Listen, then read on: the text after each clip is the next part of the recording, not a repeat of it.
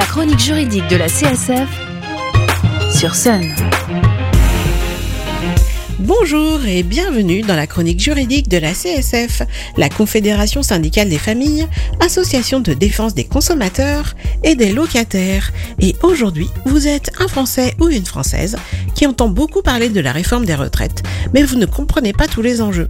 Tout comme Thaïs, qui est avec nous aujourd'hui et qui, du haut de ses 10 ans, se pose aussi bien des questions. Bonjour Thaïs Bonjour alors, tu as des questions sur la retraite et je vais essayer d'y répondre. Mais d'abord, est-ce que tu sais ce que c'est la retraite? Bah la retraite, c'est quand quelqu'un euh, qui a plus de 60 ans, il arrête de travailler pour toute sa vie. Et du coup, bah on va euh, le payer pour bah, toutes les années où il a travaillé. C'est à peu près ça.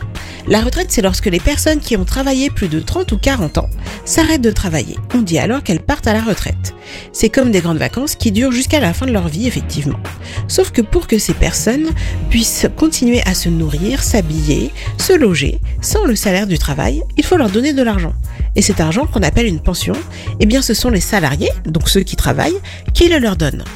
En fait, une partie de leur salaire est versée à ceux qui ne travaillent plus. Cela s'appelle cotiser et c'est obligatoire quand on travaille. En France, ceux qui travaillent payent la retraite de ceux qui ne travaillent plus. C'est le principe de solidarité entre les générations. Ça veut dire que moi je payerai ta retraite? En principe oui, mais pas que la mienne. Car le problème c'est qu'aujourd'hui, on vit plus longtemps. Il y a donc beaucoup plus de retraités qu'en 1945 lorsque le système a été mis en place. Du coup, alors qu'avant il y avait on va dire 4 actifs, donc des personnes qui travaillent, pour un retraité, maintenant le ratio c'est plutôt 2 actifs pour un retraité. Et puis tout le monde n'a pas le même montant de retraite en fonction du nombre d'années qu'il ou elle a travaillé. Et puis pour les femmes, si elle a dû s'arrêter de travailler pour élever ses enfants. Et puis en fonction du nombre du montant du salaire, pardon. Et pareil, en fonction du métier exercé, tout le monde ne part pas à la retraite au même âge. C'est compliqué en fait. C'est pour ça que l'État veut tout changer. Eh bien, l'État avance plusieurs raisons à cette nouvelle réforme des retraites. Officiellement, c'est pour simplifier les choses en supprimant les régimes spéciaux. Et pour que le système puisse perdurer, le gouvernement d'Emmanuel Macron souhaite reculer l'âge de départ à la retraite.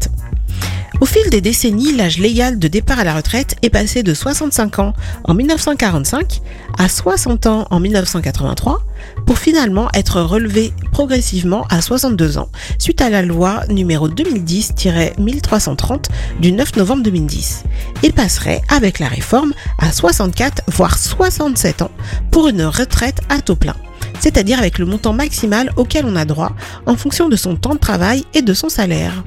L'objectif du gouvernement est donc de décaler l'âge du départ à la retraite, mais aussi d'allonger la durée de cotisation.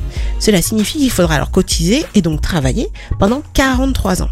Le gouvernement prévoit aussi de créer une retraite minimale à 1120 euros net, mais uniquement si on a cotisé pendant ces 43 années.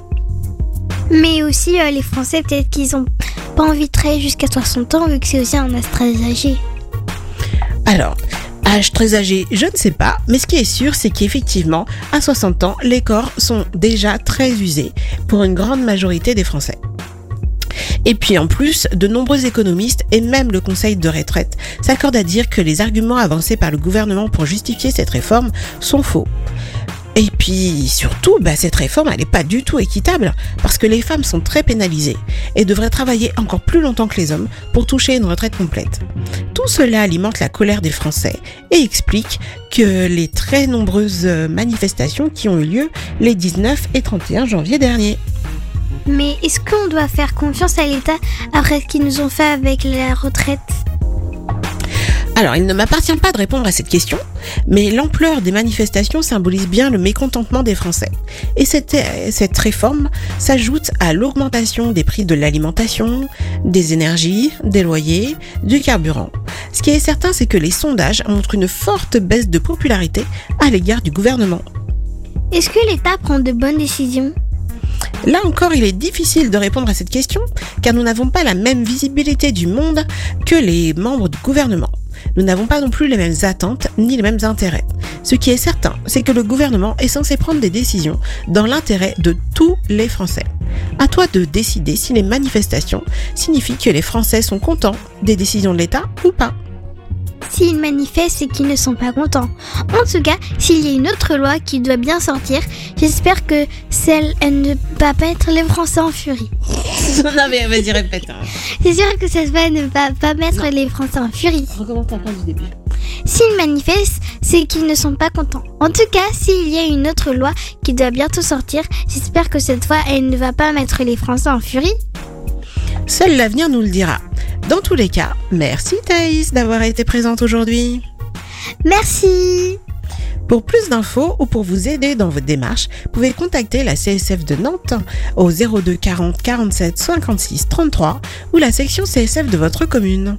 Tous les liens utiles seront disponibles sur notre podcast, disponible sur le site internet de Sun, leçonunique.com et sur l'appli MySun. Nous nous retrouvons dans 15 jours pour une nouvelle chronique, toujours sur Sun 93 FM Nantes, 87.7 à Cholet. D'ici là, portez-vous juridiquement bien. Au revoir La chronique juridique de la CSF, c'est le jeudi matin sur Sun.